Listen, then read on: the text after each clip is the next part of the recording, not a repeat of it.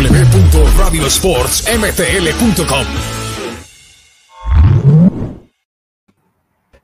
¿Qué tal? ¿Qué tal? Eh, un saludo especial para todos los que nos escuchan a través de las redes sociales, a través de Radio Sports MTL, arroba Radio Sports MTL en Facebook, Twitter y YouTube. Estamos ahí conectados para todos ustedes. A partir de este momento iniciamos nuestra emisión semanal, como siempre, de Radio Sports eh, MTL, con todo el resumen, el análisis del deporte canadiense en español. Hoy no nos acompaña nuestra fórmula de siempre, que es Alex Gutiérrez, pero nos acompañan eh, Carlos Benítez y Sofía Pisano. Chicos, buenas noches, ¿cómo están? Buenas noches, buenas noches, Beto, buenas noches, Sofía. Bueno, yo quiero empezar eh, con un breve editorial de todo este boom que ha pasado con respecto a la situación de la selección canadiense de fútbol. Y es que mm, los tiempos han cambiado realmente en lo que sucede cuando hay un llamado a una selección nacional. Antes se jugaba por el amor a un país, ahora también, pero pues eh, de lado está la parte económica y la parte del interés para un grupo. Eso es normal en una situación hoy en día tan marketinera, por no decirlo de otra manera, que vayan a, buscar los jugadores un interés común que pues por supuesto lo tienen bien merecido porque han clasificado a la Copa del Mundo. Pero mm, está muy mal, muy mal manejado el tema de los tiempos. Es un tema en el cual eh, ha pasado una vergüenza mundial. Yo creo que es uno de los pocos casos que un equipo anula un partido. Estados Unidos mucho tiempo estuvo en disputa con la federación por premios, por el tema de la igualdad, pues en relación al equipo femenino, pero nunca dejaron de jugar. Fueron llamados, se iban a disputar los partidos amistosos, oficiales, etc. Y Canadá pues viene a hacer este osazo donde hay responsabilidad de parte y parte, porque y responsabilidad de los jugadores, teniendo en cuenta toda la coyuntura que hubo al inicio con la anulación del partido frente a Irán, Tengamos en cuenta también que este partido fue anulado por la, aquella, em, aquella declaración política del primer ministro Justin Trudeau por el tema del eh, avión derribado por misiles iraníes eh, en Ucrania, etcétera. Y bueno, aparecieron los, los, los, em, los organismos de las familiares de las víctimas y decidieron junto a la parte política que Canadá Soccer anulara el partido. Esa presión ejerció pues eh, finalmente esa anulación. Con todo esto que estaba pasando, hombre, lo mínimo es, venga, no hagamos más el oso, juguemos. Y pues intentemos de negociar, miremos la manera si el presidente pues empieza a tener respuesta y razón de más. No pasó y el oso pues es mundial realmente y se perdió una fecha importantísima para Canadá que podría haber sido el punto de inflexión para empezar a trabajar de cara a la Copa del Mundo. Ahora quedan estos dos partidos de Nation League que viendo ayer a Honduras y Curazao, yo creo que Canadá va a pasar por encima. Y mm, el tema de los amistosos de septiembre y creo que hay otros en julio, si mal no estoy, que van a abrir una fecha y ahí sería la única ventana para, para John Herman y sus dirigidos. Pero este oso seguramente lo están viendo muchas elecciones y van a poner ese freno en decir, oiga, este equipo no es serio, este equipo te puede cancelar partidos a última hora, no juguemos con ellos, o las condiciones de las dirigentes es ir a jugar a Canadá, por X o Y razón, ya lo vamos a, desarrollar en, detalle. Pero muy mal hecho, la verdad, yo quería empezar con esto, eh, más que todo como una opinión personal de lo que sucedió, porque hay responsabilidad y parte y parte, pero son muy mal manejados los tiempos y eso no debe pasar, sobre todo en una selección que parece, y por lo que vamos a ver ahora, se cree una gran selección que va normalmente a las Copas del Mundo, pero se les olvidó que han vuelto luego de 36 años y hay que saber manejar las situaciones del caso. Listo. Eh, vamos a empezar por supuesto entonces con ello y es la huelga que pues mantienen en este momento los eh, jugadores de la selección canadiense con la federación.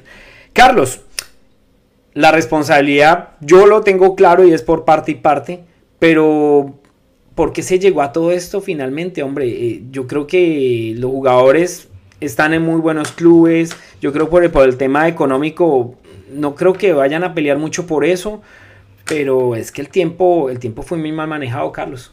Eh, mira, Beto, yo estoy totalmente de acuerdo contigo en todo lo que has dicho. Habíamos hablado en interna justo antes de comenzar el programa de que hay situaciones, hay momentos y hay momentos en donde reclamar, cuándo reclamar, y por qué reclamar. Eh, yo la verdad que normalmente cuando una situación así pasa, yo normalmente trato de ver las dos partes y ver, ok, como dice la frase, ¿no? El abogado del diablo, vamos a ver, ponernos en esta situación. Pero aquí el abogado del diablo no existe, porque tanto el peso dirigencial, por la falta de transparencia que tiene este, los dirigentes de Canadá, eh, no hay transparencia. Y en esa se la doy a los jugadores. Necesita, necesita ver como que no tanto filtro, tiene que haber una comunicación directa y hay momentos en cómo poder hablar y presentar este tipo de reclamos, este tipo de premios. Dos, los jugadores. Mal momento, como dices tú. Esta es una selección que clasifica al Mundial después de 36 años. No es una selección mundialista. Canadá tiene dos mundiales en su historia. México 86 y ahora Qatar, 2022. Son dos mundiales. Y no es de que hayan sido dos mundiales seguidos y que luego ha habido, no hubo recambio este, generacional ni nada por el estilo. Este es el momento en que los jugadores tienen que estar más unidos y pensar solamente en lo deportivo. Quizás nosotros como latinos tenemos una manera diferente de ver al fútbol. Quizás no, no, no hay que mentirnos, no hay que engañarnos, decir de que el fútbol moderno es manejado por poder adquisitivo. Se necesita dinero para manejar y mover las industrias. El fútbol moderno requiere de mucho marketing, etcétera, pero ese es un tema aparte. lo que no cambia, al menos para mí, desde el punto de vista, es el amor por la camiseta. Y especialmente volver a un mundial después de 36 años y estar eh, eh, entre, entre el podio de la selección que logró lo imposible, hizo la histórica, la hazaña de regresar después de 36 a un mundial y ponerte en ese tipo de situaciones de reclamar premios, no me parece. Ahora, yo lo veo de dos maneras y pueden ustedes estar en acuerdo o desacuerdo conmigo. Esto de los premios, obviamente se está manejando la interna delicadamente saber quiénes fueron los jugadores, quiénes no. Obviamente no van a decir, pero normalmente si este fuera... Cuando se retiren. Exacto. Si, este, si esto fuera un país futbolero, créeme que ya se hubiera filtrado la prensa amarillista. Siempre, yo siempre he dicho que la prensa amarillista tiene algo de razón en algo. O sea, cuando, cuando el, el río suena es porque piedras trae. Entonces, como no es un país futbolero, pues todo aquí en Canadá, la cultura es todo muy respetuoso, no se sabe. Eso, como tú dices, se puede saber muchos años después en algún documental, quizás en All or Nothing, en Amazon Prime, la, selección Canadá, etcétera. Depende de lo que vayan a hacer en Qatar o no. Pero el caso es de que cuando tú tienes este tipo de reclamos, si, toda la, si todo el, el plantel está de acuerdo con esto, te la doy. Pero si hay desacuerdos, el camerino se puede comenzar a romper y roguemos a Dios de que este camerino no llegue roto al Mundial de Qatar. Yo no sé lo que esté pasando ahí, pero yo te estoy dando un supuesto caso de lo que puede pasar desde el punto de vista deportivo de los jugadores. Ahora, desde el punto de vista dirigencial, ya sabemos lo que pasa, ya sabemos la falta de transparencia, ya sabemos nosotros, como estábamos diciendo, ya estamos curtidos porque venimos de la Conmebol, ya sabemos cómo es la Conmebol, ya sabemos todos los casos de corrupción que han pasado, no solo en la Conmebol, también en la FIFA, en la UEFA, etcétera. Todos se sabe que el fútbol hay corrupción. Nosotros, viniendo de naciones futboleras, estamos curtidos de este tipo de situaciones.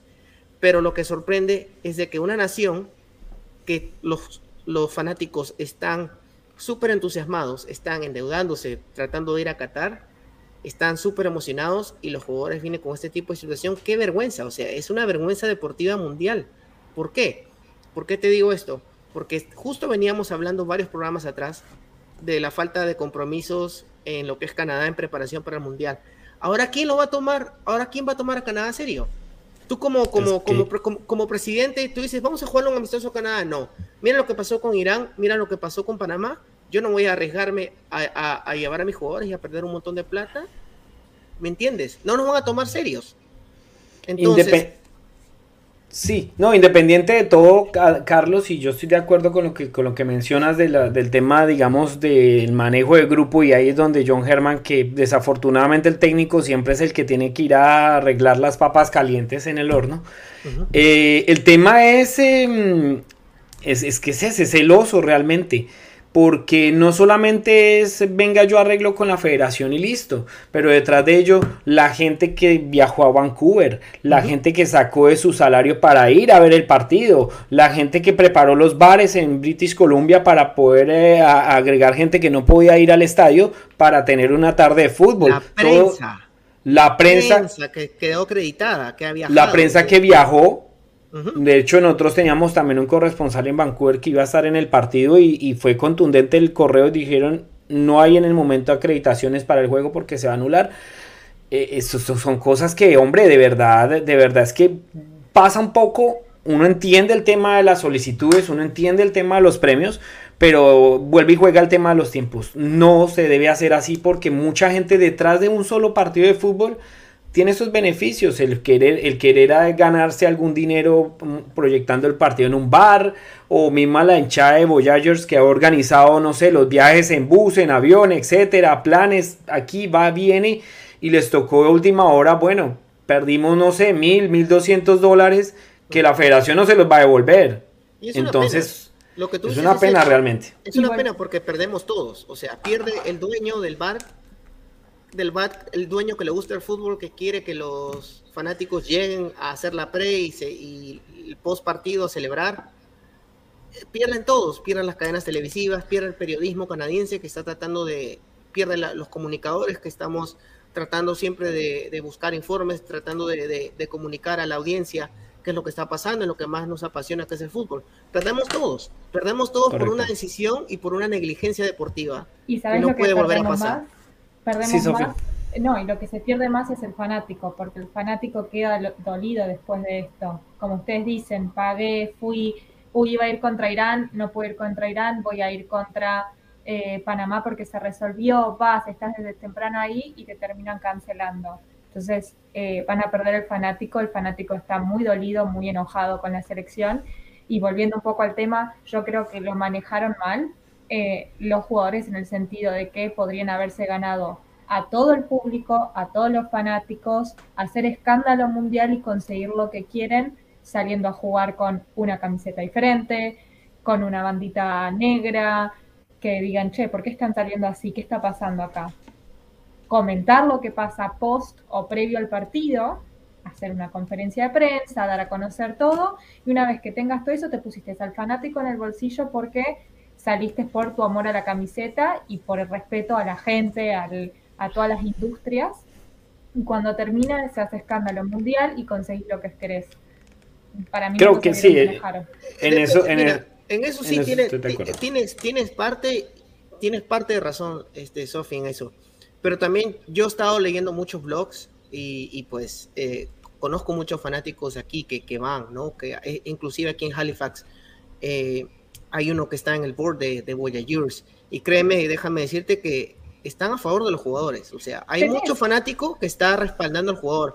Yo no lo veo tanto como una decepción del jugador porque hay, veo que muchos fanáticos, te podría decir que hasta el 80% del fanático está a favor, está en contra de, la corrupción. Es que ahí, está a favor por el famoso contrato que hizo Canadá Soccer, ¿no? Ya todos saben, digamos, el trasfondo y ya vamos para allá, porque les voy a leer la carta que, pues, que escribieron los jugadores en el, momento que decidieron, pues, entrar a la, a la huelga.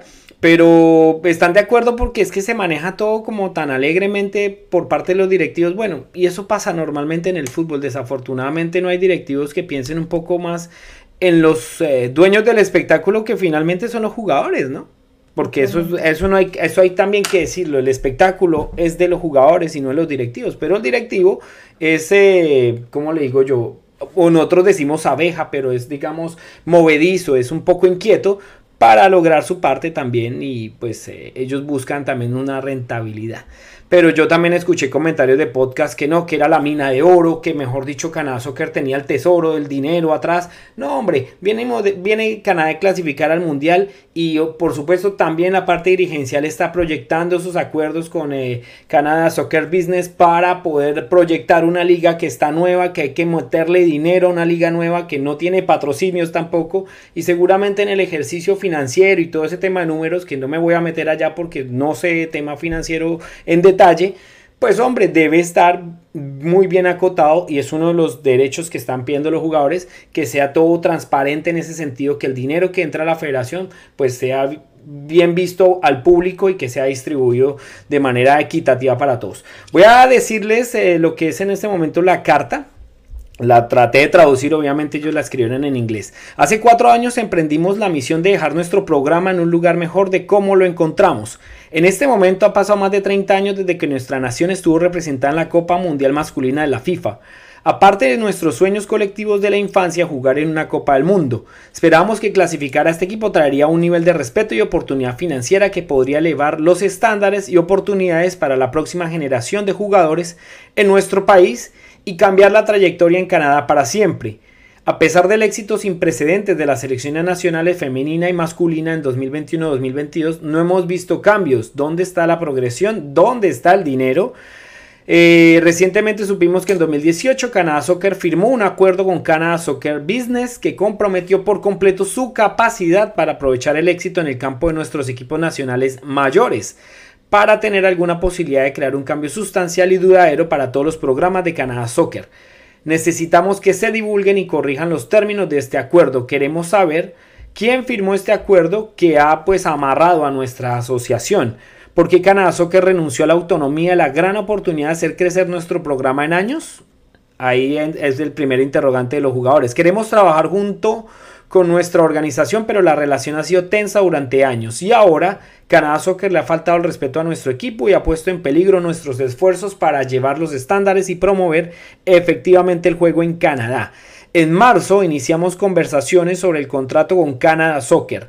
Debido a que el Ejecutivo retrasó el proceso y se tomaron vacaciones, el proceso de negociación se prolongó innecesariamente. Canadá Soccer esperó hasta la noche del 2 de junio para presentar una oferta arcaica y el secretario general y el presidente de la asociación solo estuvieron disponibles por primera vez hasta el 4 de junio a las 4 de la tarde. Ahí Carlos yo hallo la razón que los directivos parecen un, un circo realmente en ese sentido. Por esas razones hemos decidido no jugar el partido contra Panamá y es hora que tomemos una posición por el futuro del fútbol en Canadá. Y ahí les voy a explicar pues, en, detalle la solicitud de los jugadores, que la van a ver ustedes a continuación los que están viendo. ¿Sí, Sofi? Te hago un paréntesis ahí. Si esperaron hasta el 4 de junio, Panamá no viajó hasta el mismo 5 o 4.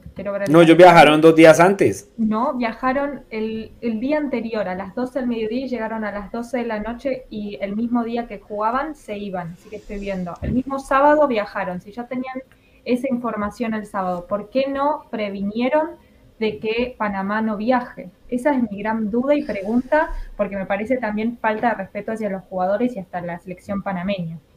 Es que ahí la falta de respeto, Sofi, va con todo, digamos, lo que yo hablaba de, la falta de respeto hacia la gente que quería ir, pues también va incluida la selección a la cual iban a enfrentar. Y en ese sentido, pues Panamá y mismo Irán, porque Irán, eh, ok, uno entiende la, la, situación política y social que se generó al momento que Canadá pues oficializó ese partido, pero hombre, eso es una falta de, ¿cómo le digo yo? De mirar un poco más allá las eh, coyunturas sociales y decir, oiga, antes de buscar a Irán, preguntemos cómo está la situación política, ¿no? Y eso es una responsabilidad tanto de los directivos que no se sientan con los jugadores, que no hablan con el técnico a decirles, venga, hay este partido, ¿ustedes qué piensan? De pronto un jugador le puede dar la idea que yo estoy dando, venga, miren de pronto el aspecto político. Muchos, muchos de los partidos entre Estados Unidos e Irán, por ejemplo, eh, eran así tensionantes de alguna manera, jugaron hasta en mundiales por ese aspecto político. Entonces, ¿por qué no lanzar la pregunta? Pero ahí es donde se da uno cuenta la falta de ineficacia de los directivos en, en, vincular a los jugadores y que ellos se sienten de alguna manera pues aislados, porque estos partidos los están cuadrando para ganar un dinero, porque Canadá Soccer Business le dice, venga, tengo estos rivales, ahí podemos ganar una plata, pero los jugadores son llamados por el entrenador y pues el entrenador tiene que ser mandado por los directivos y punto. Pero no hay esa conexión entre los tres para poder hasta buscar buenos amistosos. Yo creo que también producto de ello es que Canadá no pudo tener buenos rivales para jugar amistosos. Entonces es un, problema bastante complicado. La solicitud de los jugadores, eh, Carlos, para que lo vayamos revisando. Revisión en detalle el acuerdo entre Canadá Soccer y Canadá Soccer Business, que se encarga pues de ejercer todo el paquete de marketing, difusión, derechos de televisión y demás del fútbol canadiense.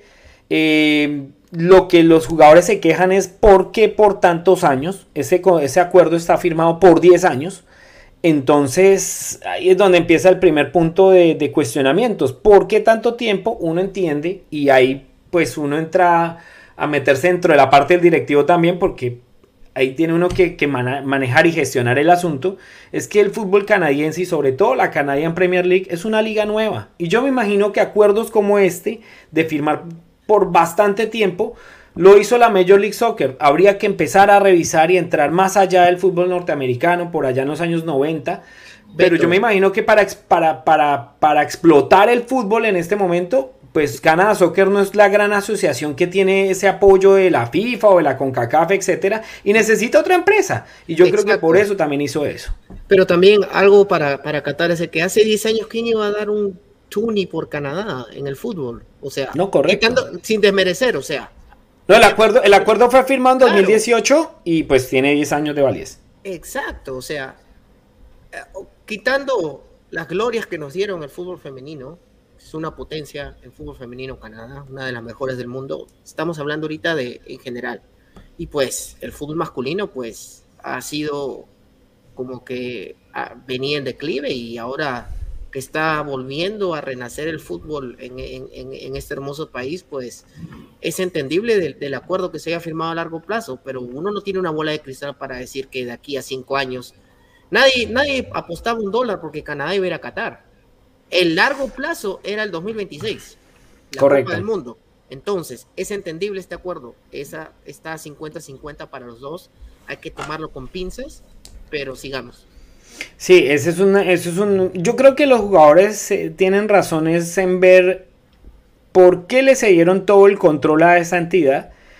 Y pues si volvemos al, tema. Si Canadá, digamos, hace unos 5 o 6 años estaba peleando pues los primeros, los últimos lugares de la CONCACAF, pues hombre, hay que ver por qué la Asociación de Fútbol, de la Federación de Fútbol Canadiense no negoció 70-30 o 60-40, tener un poco más el control, pero es que le cedió absolutamente todo. Entonces, todo movimiento que se haga en cuanto a marketing, en cuanto a imagen, en cuanto a publicidad, en cuanto a mm, difusión de, derechos, todo tiene que pasar primero por la aprobación de, la entidad con la cual firmó el acuerdo y la federación termina siendo un tercero. Entonces es algo que los jugadores yo creo que ahí, ahí yo voy con ellos y realmente hay que tener claridad y que se revise y que sea transparente para el futuro de la, de la estructura del fútbol porque ahí están ganando unos pocos y hay que ver si la liga se ve también beneficiada a futuro con respecto a ello, ¿no? Eh, segundo, dice la reforma en el liderazgo de la organización, más ex jugadores en la parte directiva. Esto ha sido pan de estos días, eh, realmente, porque han aparecido los exjugadores de las antiguas selecciones eh, femeninas y masculinas de Canadá, dando su punto de vista a apoyar sobre todo este, este punto. Y hombre, como, les, como hablamos en principio, Carlos y Sofía, nosotros venimos curtidos del tema de Conmebol. Y cada vez que llega un exjugador a la parte directiva, no pega. No pega porque siempre es como en beneficio del jugador, pero no mira en beneficio de la entidad. Que yo discutí muchas veces, este tipo de federaciones, al fin y al cabo, son privadas, ¿correcto? Y ahí es donde empieza la discusión entre los exjugadores y los exdirectivos. Desafortunadamente los directivos del fútbol sudamericano y centroamericano y también del norte, hombre, se amarran al puesto. Es muy complicado porque también hay una... Mm, pues, no, ¿cómo le puedo decir a la dictadura? No, eh, son, eh, sí, se, atornillan en el puesto porque ven muy buenos beneficios económicos desde ese sentido. Pero los jugadores se sentirían mayor más respaldados aún por eh, tener jugadores. Sí, no sé qué piensan ustedes dos. No, yo, yo estoy de acuerdo contigo con todo lo que tú dices. O sea, tiene que separarse las dos entidades y pues cuando agarras el poder es difícil de, dejarlo, ¿me entiendes? Eh, por otro lado, yo pienso de que todo esto tiene que reestructurarse. Yo pienso de que ahorita toca nomás remar juntos, llevarla civil, como un matrimonio que está a punto de divorciarse, ok, ya se van a divorciar, llévenla con calma nomás hasta que salga el divorcio y ya. Yo pienso que es lo que tiene que hacer Canadá con, con, la asociación hasta que pase lo de Qatar. Ya después de eso, ya que se comience a reestructurar todo, evaluar bien el contrato, si se puede romper o no, qué tanto va a perder Canadá al deshacerse de esto, qué tanto va a tener que invertir para lograr una nueva entidad que gobierne todo la infraestructura y toda la dirigencia del fútbol en fútbol canadiense, pienso yo de que hay muchos aspectos de que hay que mejorar, no solo en el aspecto deportivo, también el aspecto dirigencial pesa y pues ya se están dando ya se están dando cuenta aquí de eh, el desorden que hay en el aspecto dirigencial. Y teniendo en cuenta, Sofi, que, que, Canadá, pues hay que ser también honestos. O sea, el fútbol es un deporte que hasta ahora viene creciendo. Acá el deporte nacional es el hockey. No nos digamos mentiras, ese es el deporte nacional. Y hombre, pues eh, es que vuelve y juega. Los acuerdos pueden que se firmen en la necesidad del, del tiempo, pero pues eh, ellos están aprovechando los jugadores el momento coyuntural de la situación. Totalmente, totalmente. Yo creo igual, sí, no, no sigan. No, no, sí, Sofi. Eh, nombrando lo que a lo que dijo Carlos al principio, de que esto puede crear Em, diferencias en el camarino, yo creo que todo lo contrario, los va a unir, porque ya lo hemos visto en Canadá que ha pasado exactamente lo mismo años anteriores y los ha unido al punto de ganar una Copa de Oro. Eh, ha pasado anteriormente, entonces yo creo que el jugador o los exjugadores que apoyan esta moción unen. Es que yo no he dicho, yo no he dicho que van a estar desunidos. No, no, no, no, yo lo que dije fue, déjame, déjame aclarar. Lo que yo dije fue de que puede haber un presunto escenario de que si quienes fueron a reclamar, de que si hay el fondo del asunto que no sabemos, nadie de aquí sabe, solamente la interna del equipo Canadá sabe. Si es, si es de que algunos jugadores, porque siempre hay líderes en el camerino, todos lo sabemos, en el fútbol siempre, siempre hay líderes, siempre hay un grupo que siempre son los que hablan con el entrenador, los que reclaman los premios, etcétera. Nosotros no sabemos si en ese grupo, en ese, en ese, en el equipo de Canadá, han habido este, unos más que otros y otros hayan quedado. ¿Saben qué, muchachos? Esperémonos. Nosotros no sabemos, por eso te digo. Lo que yo decía era ese aspecto de que si nosotros llegamos, llegáramos a saber y todos por acuerdo unánime vamos a reclamar, perfecto, se van a unir más.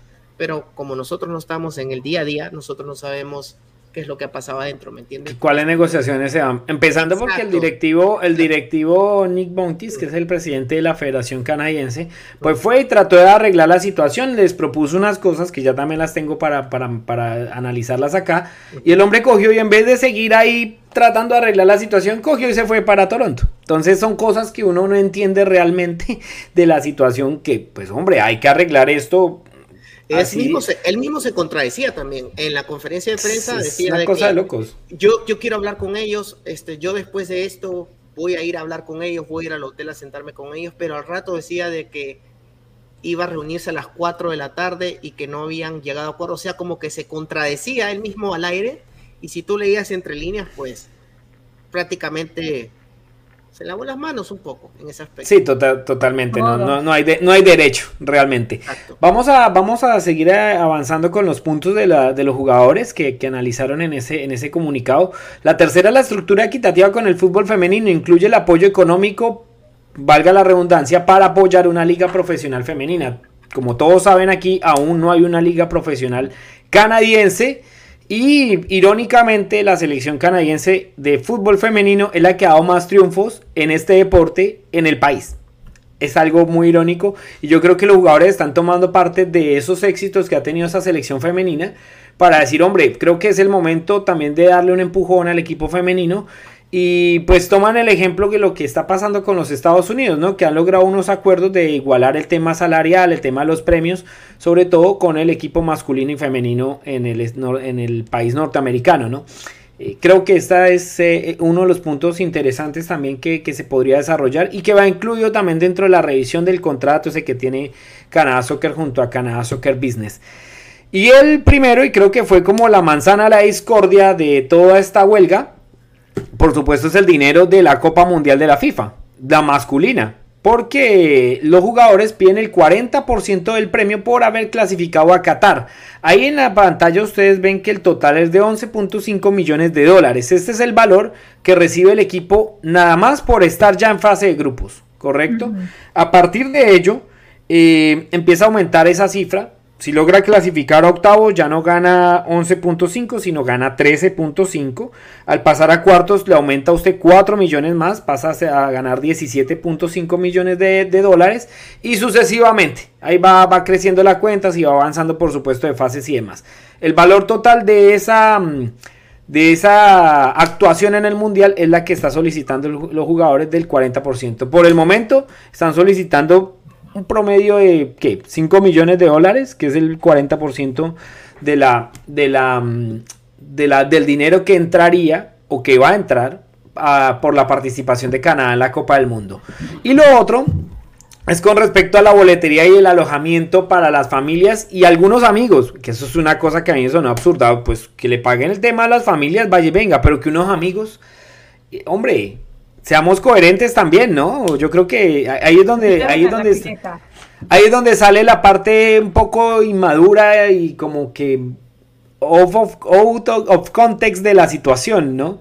Que, ok, solicite el alojamiento, viajes y demás de su núcleo familiar y de pronto los papás de los jugadores. Pero hombre, ya pidiendo también eh, paquete completo para sus amigos. Hombre, la verdad es que ahí...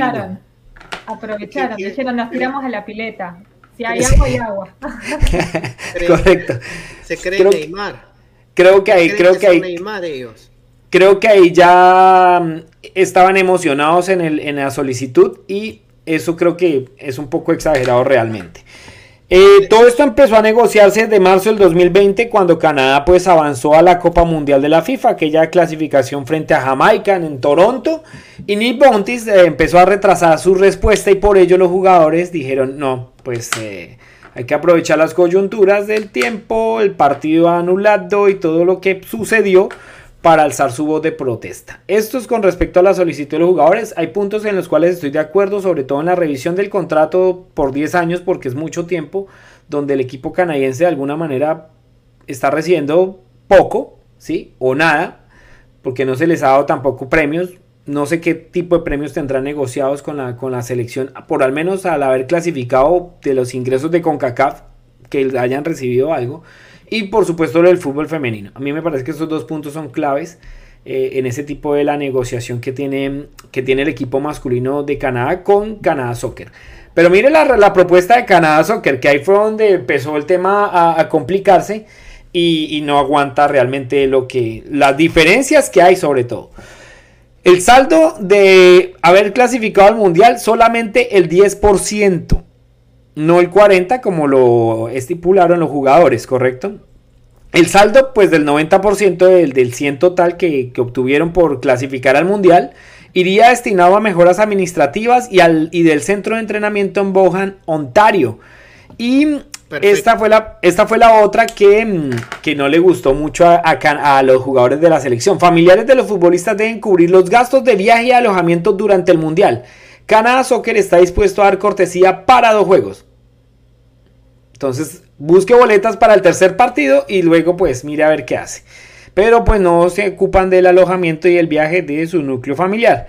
Y mm, lo otro es que al final eh, se, se, dijo por parte de Nick Bontis en la conferencia de prensa que si se aceptan las condiciones que los jugadores están solicitando, que vimos eh, anteriormente, pues eh, estaría en riesgo un poco la estabilidad económica, financiera por supuesto, y eh, organizacional de Canadá Soccer. Creo que es algo bastante exagerado porque ellos no están pidiendo gran cosa, solamente revisemos esto del premio gordo que pues realmente el problema que fue la plata del mundial, pues eso yo creo que es lo que tienen que entrar realmente a negociar en este momento, pero el resto se puede ir manejando con el tiempo y pues yo creo que pues que se vaya a caer la estructura del fútbol canadiense porque solamente los jugadores de la selección nacional pidieron una revisión, lo dudo mucho.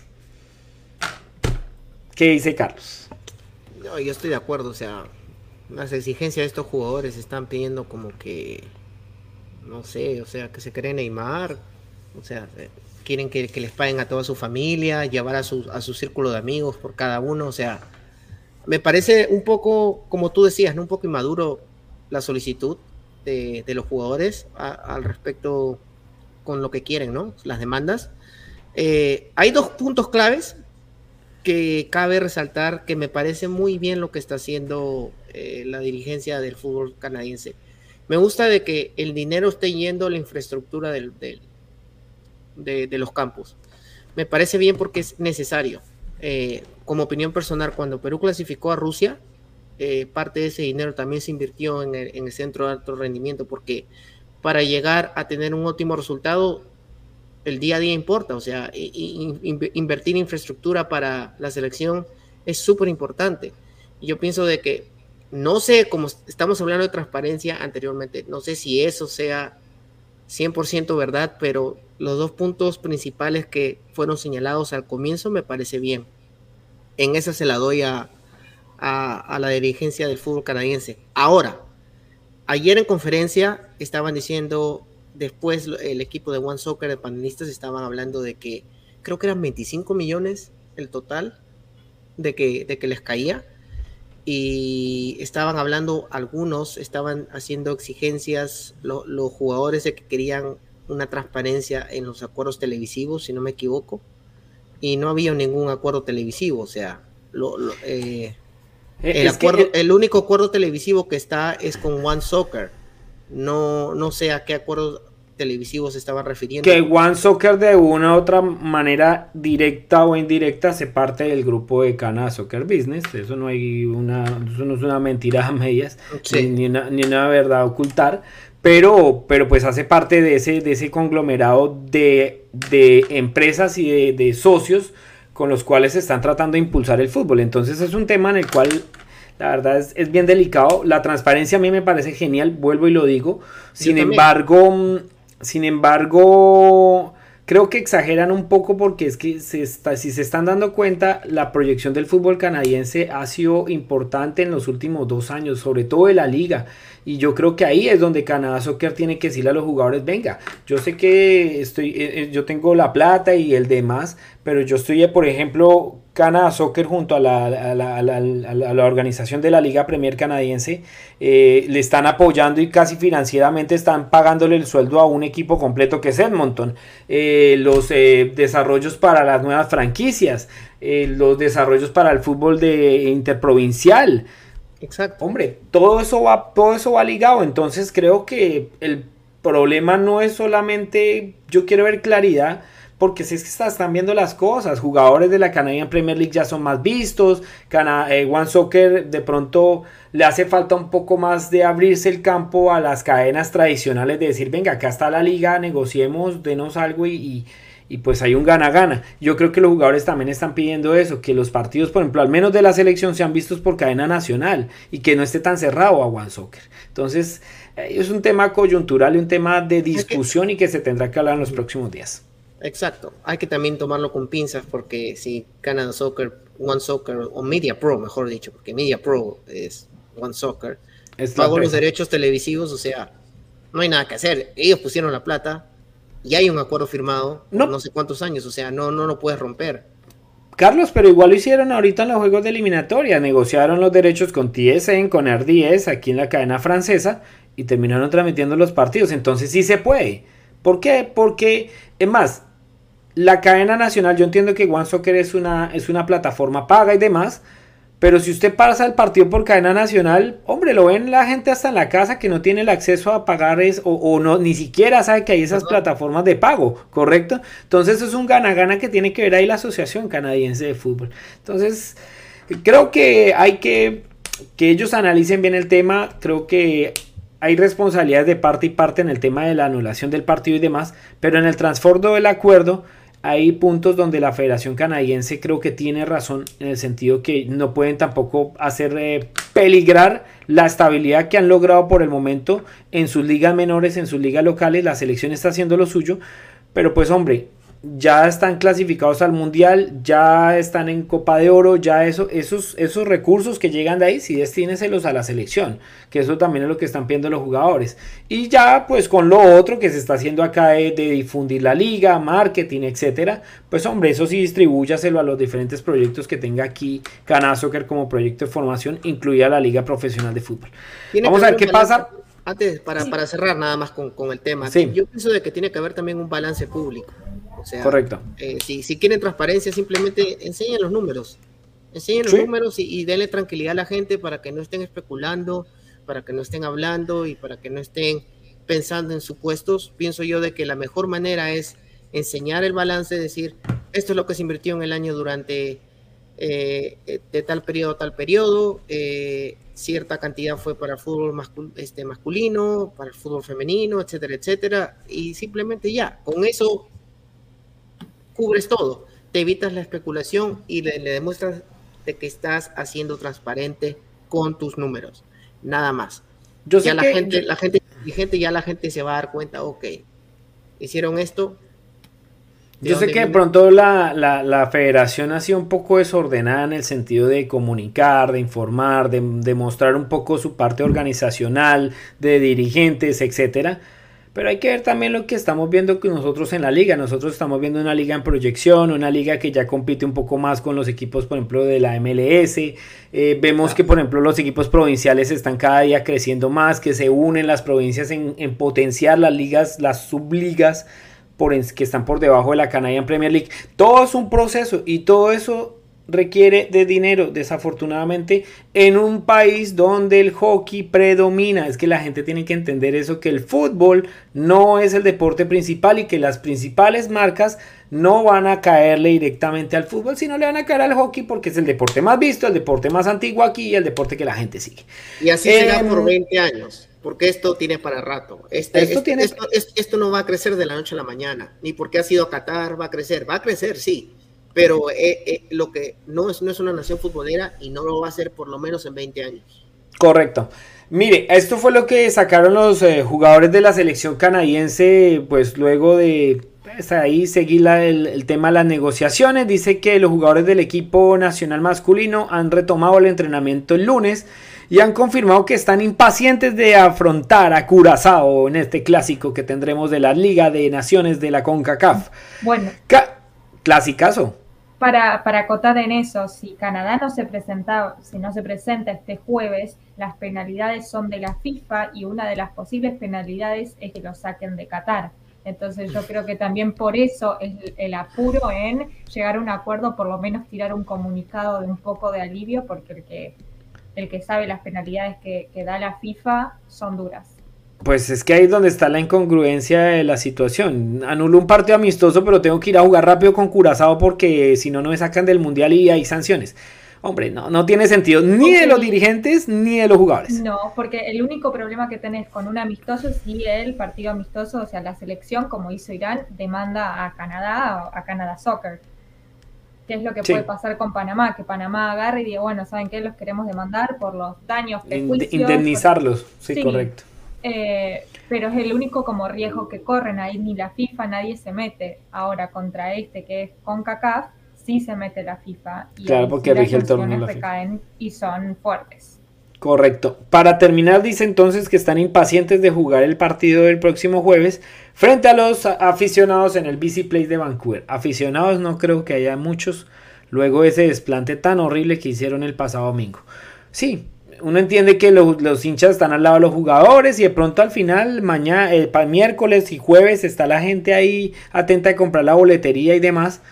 Pero la verdad también fue un golpe al corazón del hincha que iba con sus hijos, de vuelvo y vuelve y vuelve y digo lo que, lo que dije al principio, de la gente que está organizando en los bares, de la gente que vende las, bufandas, la gente que puede vender sus cosas, no sé, cerca al estadio, gente que viajó de otras provincias, como Carlos, que de pronto le da por viajar de Halifax a Vancouver, que son casi atravesarse un continente. Que fueron a ver, que viajaron confirmados, llegaron al estadio y bueno, nos volvemos. Exacto, entonces, y ellos no, ni Canadá Soccer, ni la Federación Panameña, ni el promotor del partido les va a decir, venga, yo les devuelvo al menos la plata a la boleta, no, miren a ver cómo se regresan y buena suerte para la próxima. Creo que ese oso sí eh, eh, eh, es, mundial y por ello el comunicado está ahí. Eso te iba a preguntar, no sé si ustedes están informados al respecto, o sea, ¿va a haber este devolución de dinero por los que compraron las boletas? Por ahora no. Por ley tiene que haber, o sea. Por ley sí, pero por ahora no se ha informado absolutamente nada, ni de la parte de la federación, ni de la parte del promotor, porque ustedes todos saben que cuando se genera un amistoso hay un tercero, como siempre, en este tema del nuevo fútbol moderno y la comercialización de juegos, que aparece un promotor ahí promocionando el partido. Entonces tampoco ha habido una respuesta con respecto a ello. Eso es lo, triste de la situación. Seguro, y esto es especulación mía nada más. Seguro van a decir, no va a haber, este, no les vamos a ver las boletas, pero van a estar válidas para los amistosos de septiembre. Sí, y, ahí vuelve y juega, y ahí vuelve y juega. Busque a rival otra vez y vuelva, no sé, Irak. Entonces, no, y con Irak también tuvimos un problema político. Vuelve y juega la misma situación y la gente no, y créame que si por ejemplo está Colombia disponible, Colombia va a decir, uy, estos tuvieron el problema hace dos, tres meses allá, no, no, no, no, no, no, yo no quiero ganarme problemas que después otra vez problemas de, de, salario y de premios y demás y me van a cancelar el partido. ¿Pero es que, la selección colombiana hubiera dejado que le pasen eso? Oh. Ah, ninguna, la sudamericana ninguna. No, ya me imagino, ya ahí con palos, ahí como que... No, yo creo que seguro Panamá está haciendo alguna reclamación. O sea, independiente que sea el peso de, la, de cada federación, yo creo que eh, ahí Panamá va a hacer su reclamación también, al menos de una, una, una compensación económica por haberles faltado al partido. Es que al, final fue el, al final fue el rival de emergencia que lograron conseguir. Y, a Panamá le tocó correr en la parte logística para ir a organizar un partido en un sitio donde no era su país fuera de su territorio, en otra ciudad, y que lleguen y un día antes les digan, no, es que acá estamos en huelga, qué pena, no podemos jugar. Hubiera sido interesante a ver si podemos conseguir para el próximo programa, depende cómo siga la coyuntura, quizás un periodista panameño a ver si nos puede apoyar, como para ver. Por supuesto, por supuesto que vamos a hacerlo. Cómo tomaron la nota por ahí. Claro que sí. Bueno, vamos entonces a, vamos a un breve corte y eh, ya volvemos porque vamos a hablar también de eh, la Canadian Premier League y de los rivales. Vamos a analizar los rivales de Canadá que jugaron en esta fecha FIFA eh, como resultados optimistas porque nadie pensaba esos resultados catastróficos para Marruecos, Croacia y Bélgica. Ya venimos, cortico, cortico el corto y ya venimos.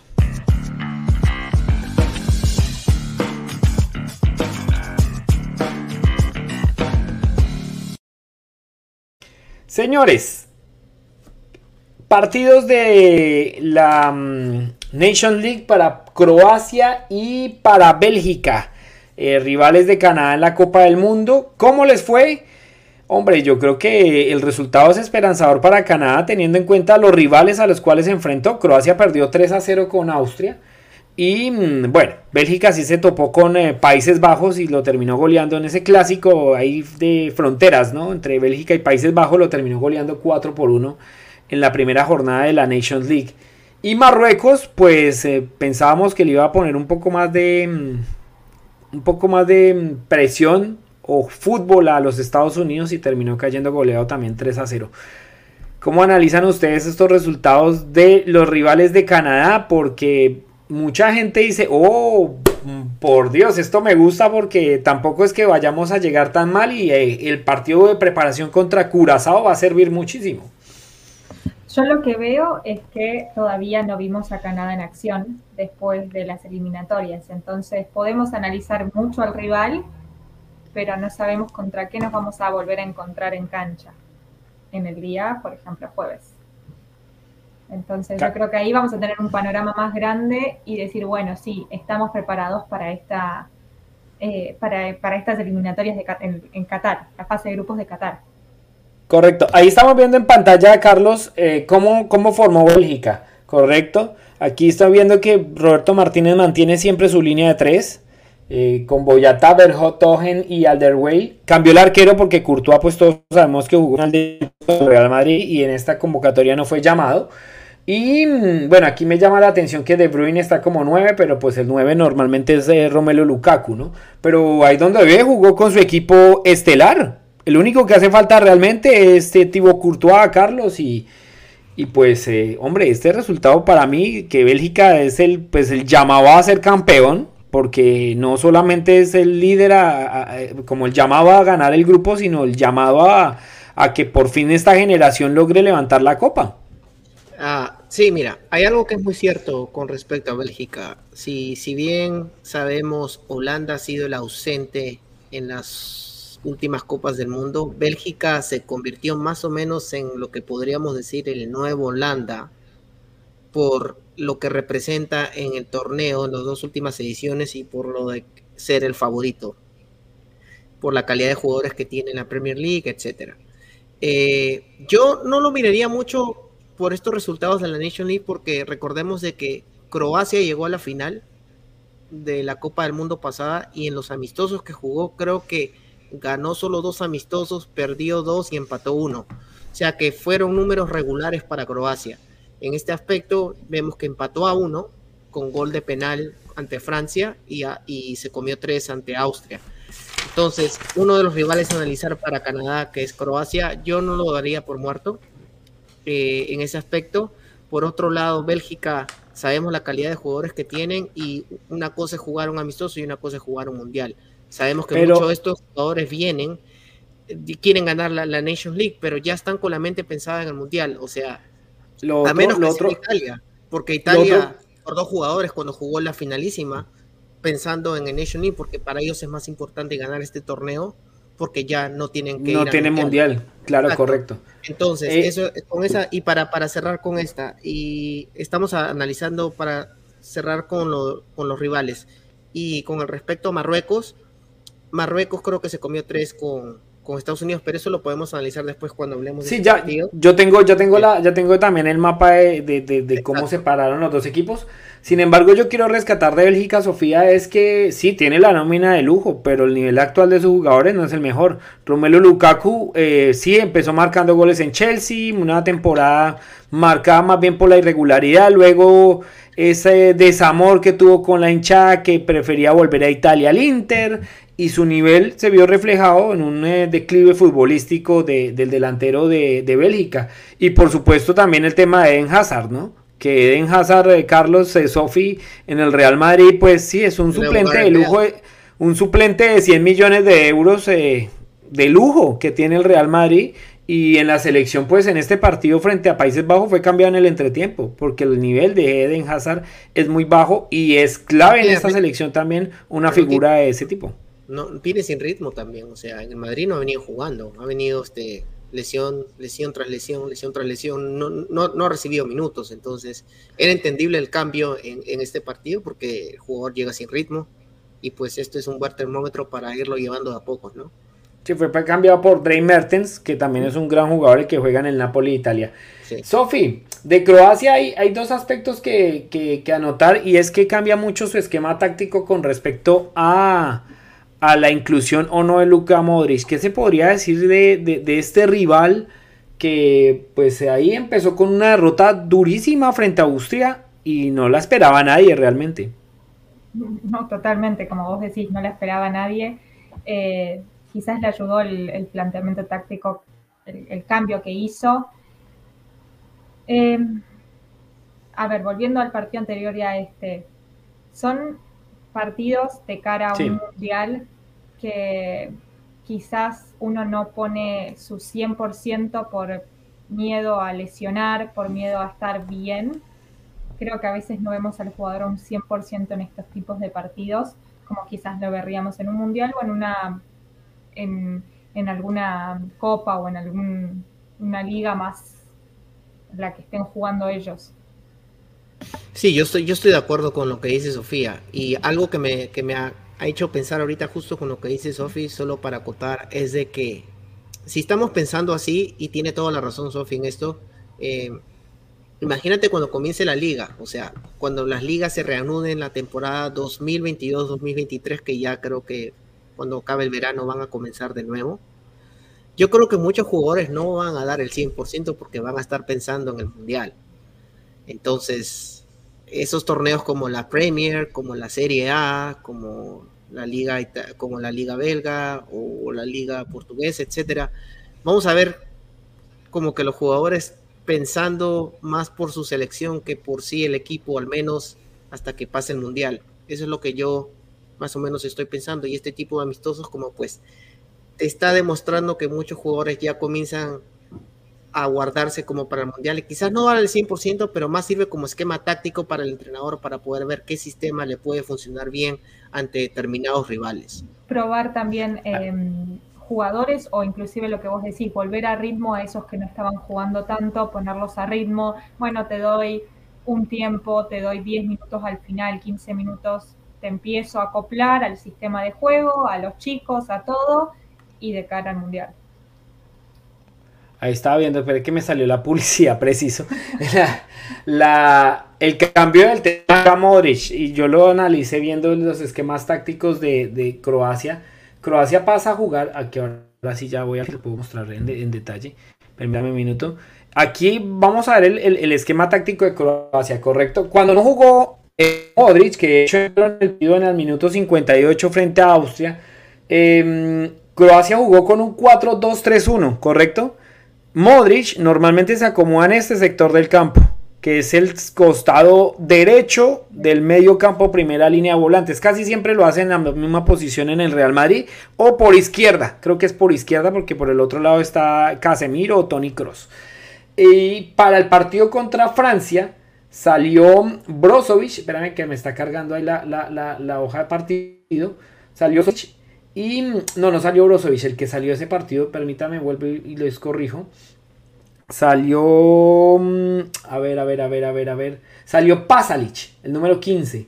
Ese fue el que salió. Pasalic, el número 15, que el partido anterior jugó como volante de enganche, volante 10. Y aquí ya ven a Luka Modric plantado en esa línea de 3. Es uno de los cambios tácticos que el técnico Slacto Dalic, que alguna vez sonó para Colombia, eh, implementa en este equipo, ¿no? Pero es clave este jugador. Este jugador es clave en, esta, en este esquema táctico. Y ahí se vio pues eh, claro que mantiene al menos un orden defensivo con la inclusión de Luka Modric como tercer volante de primera línea en el equipo croata. Al no tenerlo, pues obviamente el equipo es muy desajustado en la parte del medio campo y ahí va a tener el rival pues eh, posibilidades de atacar por todos los lados, ¿no? Es algo que yo pues evidencié un poco de Croacia en estos dos, en estos dos partidos. Y para cerrar, pues lo de Marruecos y Estados Unidos, que lo teníamos yo por acá, aquí está. Eh, lo único es el jugador clave Marruecos es Te estás recortando, Beto. Dos veces al arco fue mucho. Y Estados Unidos, pues eh, con, la, con, su gran equipo encabezado por Jesús Ferreira, Pulisic y compañía, pues le pasó por encima, ¿no? Y jugando muy bien al fútbol, pues terminó llevándose la victoria por 3 a 0. No hay mucho que adjuntar de Marruecos, que no tuvo fecha ahora. El único que va a jugar nuevamente es Bélgica, que va a jugar contra Polonia este miércoles. Ojo que este Marruecos en el papel tiene jugadores en mejores ligas que el equipo canadiense, salvo Alfonso Davis. Correcto. Eh, Tienes a Hakimi, ex Real Madrid, que ahora está jugando en el PSG. Tienes a, varios jugadores. Tienes a Romanzas que juega en el Wolverhampton Wanderers. Eh, Correcto. Y tienes un jugador que, juega en, la Liga Portuguesa también. Tienes a, a Tanabat, creo que es, juega en el Benfica. de ah, sí. Exacto, entonces, no, que juega en el Porto. Tabarat creo que juega en el fútbol inglés. No, no. Tabarat, Tabarat juega en el Benfica. El que juega en el fútbol inglés se llama Román En el Benfica, Portugal. Exacto, en el Wolverhampton Wanderers. Y otra nota que quería aclararte es que el portero de Marruecos es canadiense, es nacido en Canadá, en Quebec. Entonces, este, ese es un dato ah, interesante. Ah, sí, Montreal. Este es el, ese es Yacine Bonu, que juega en el Sevilla. De la República Independiente de Montreal. Así es. Efectivamente. Él es de ahí y este, se le escapó al scouting canadiense.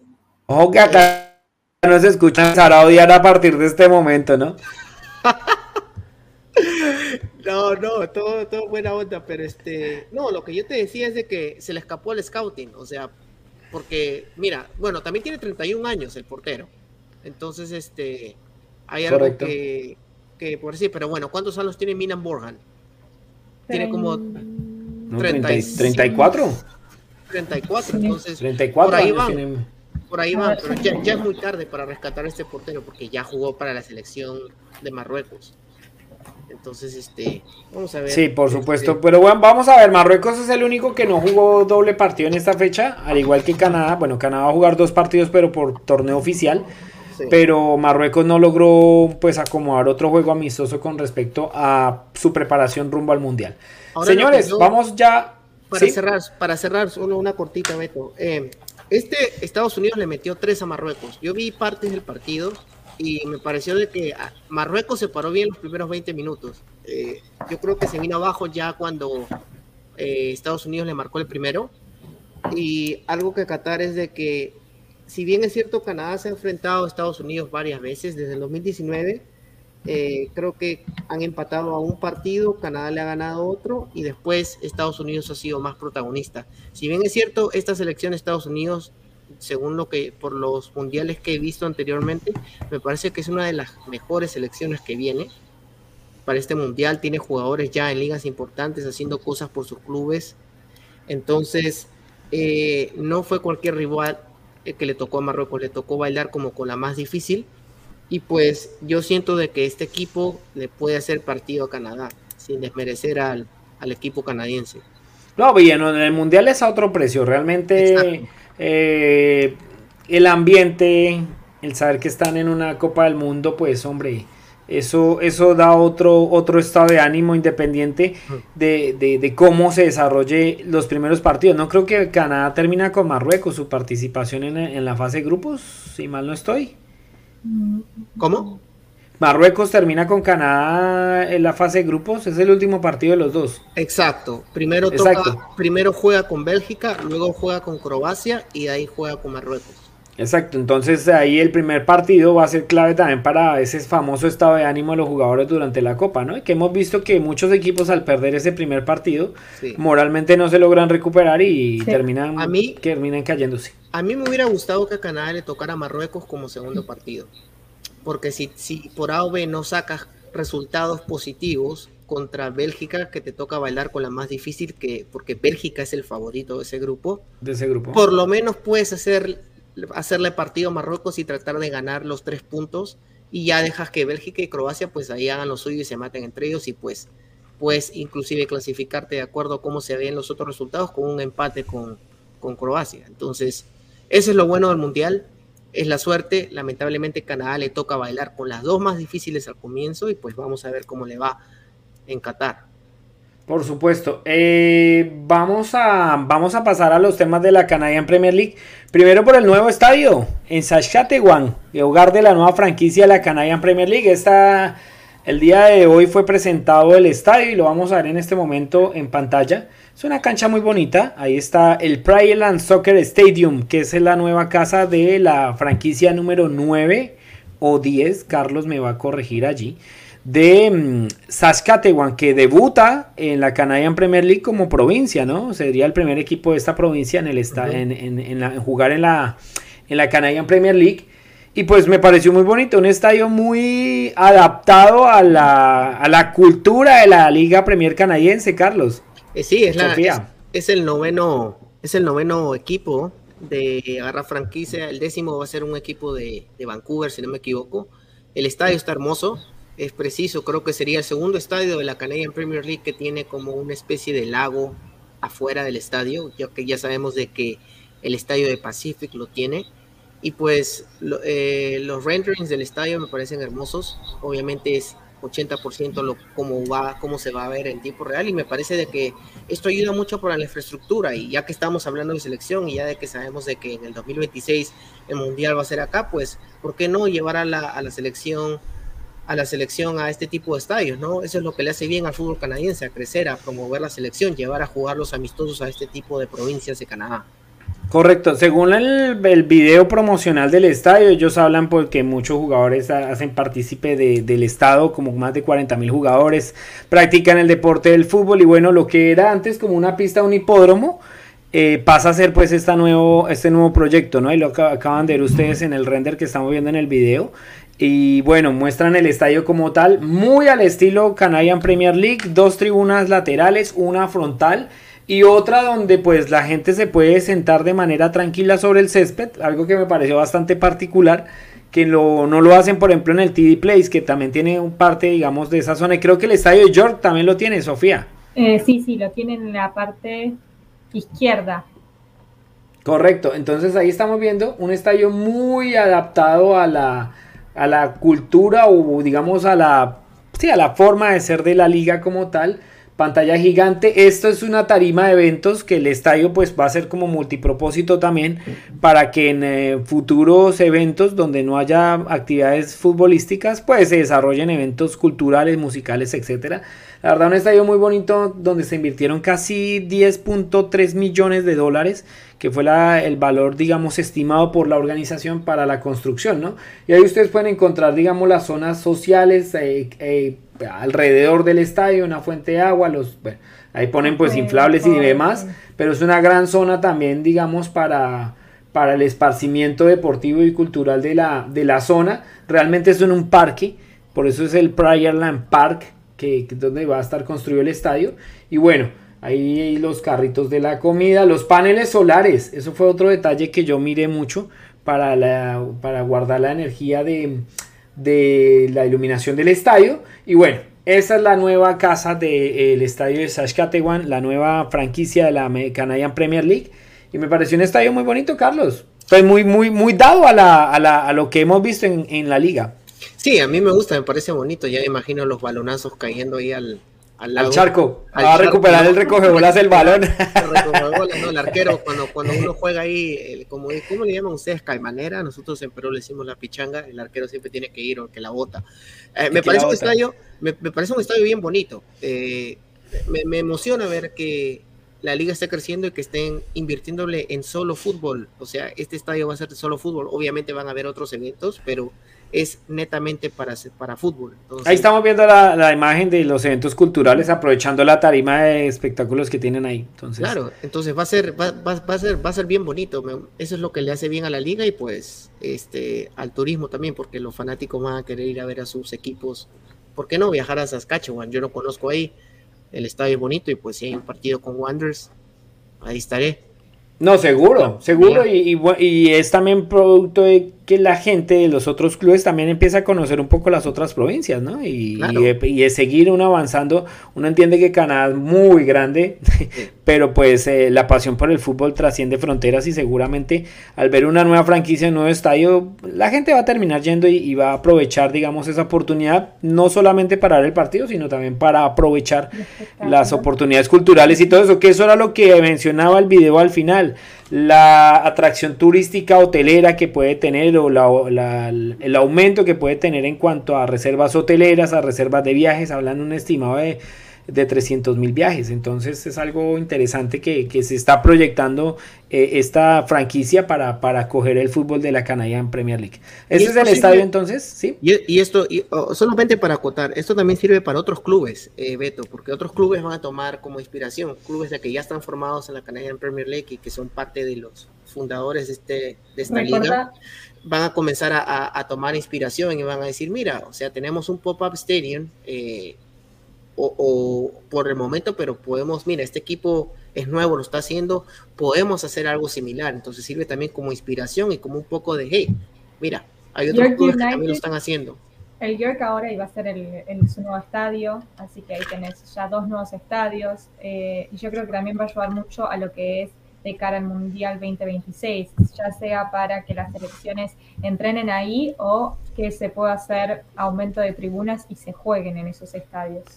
Sí, y ahí es donde yo digo que las similitudes con lo que hizo la Major League Soccer, obviamente guardando un poco las proporciones, porque muchos de los equipos en su momento de la creación de la Major League Soccer tomaron los estadios de fútbol americano. Por ejemplo, New England Revolution todavía juega, donde, donde juegan los Patriots. New York, eh, los New York no, los New, York City FC juegan, juegan el Yankee Stadium, por ejemplo. Entonces, eh, guardando un poco las proporciones, muchos de los nuevos equipos que entraron, incluido Montreal, Toronto, eh, Charlotte ahora, tienen estadios propios, no Charlotte, no, San Luis, Nashville tiene estadio propio, pero es una de las eh, de los requerimientos que tiene la liga. Entonces yo creo que ahí va algo muy similar de lo que está haciendo la Canadian Premier League. Equipo que entre al menos que muestre un estadio, una cara nueva o al menos una cancha en condiciones para poder atraer el público, ¿no? Como en el caso, por ejemplo, de Winnipeg que juega en el estadio del equipo de fútbol americano también.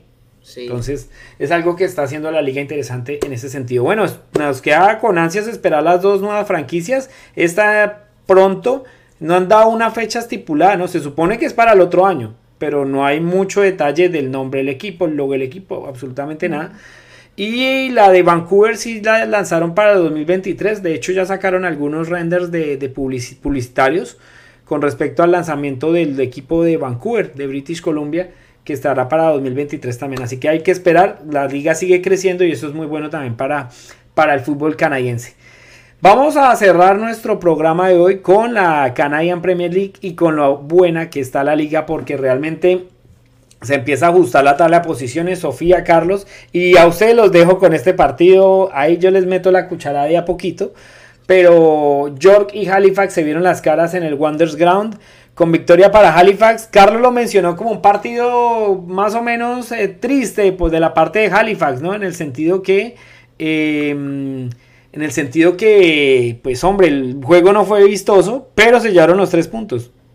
Exacto. Eh, como lo había escrito en la nota eh, durante esta semana, el, para mí creo que los 10 días de para como que le afectó un poco al equipo. Eh, se veía un poco desconectado.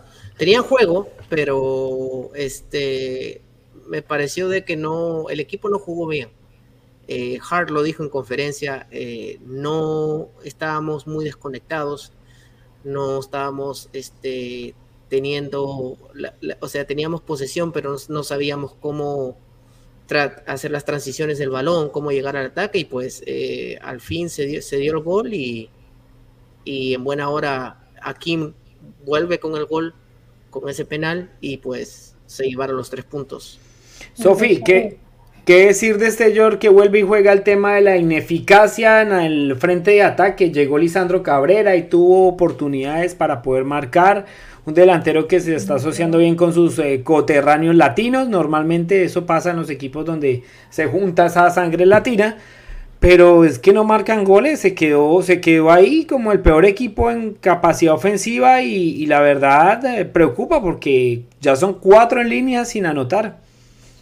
Bueno, eh, como decía antes, un déjà vu para, para York. Vuelve a enfrentarse a Halifax y se repite exactamente la misma historia. Pierden por un penal. Eh, lo que vos mencionás, la ineficacia de convertir goles. Eh, Martin Nash sigue proponiendo un sistema de juego defensivo más que ofensivo, mucho a los pelotazos, pelotazos se vio el partido, que es algo como que el pelotazo termina no generando juego. La pelota de un lado para el otro se genera un ping-pong y bueno, a ver quién, quién la mete primero o qué pasa primero. También creo que lo que le juega mucho, mucho en contra a York es la baja de sus jugadores, la cantidad de lesiones que tienen. Ahora Austin Ritchie que se estaba eh, por operar de la rodilla. Eh, bueno, Ferrari, Petrazo, eh, Oliver Minatel. Sí, por ejemplo, Minatel, que era uno de los jugadores que estaba rindiendo más en el equipo, ¿no? Era uno de los de nivel un poco más superior a los de, al de los demás.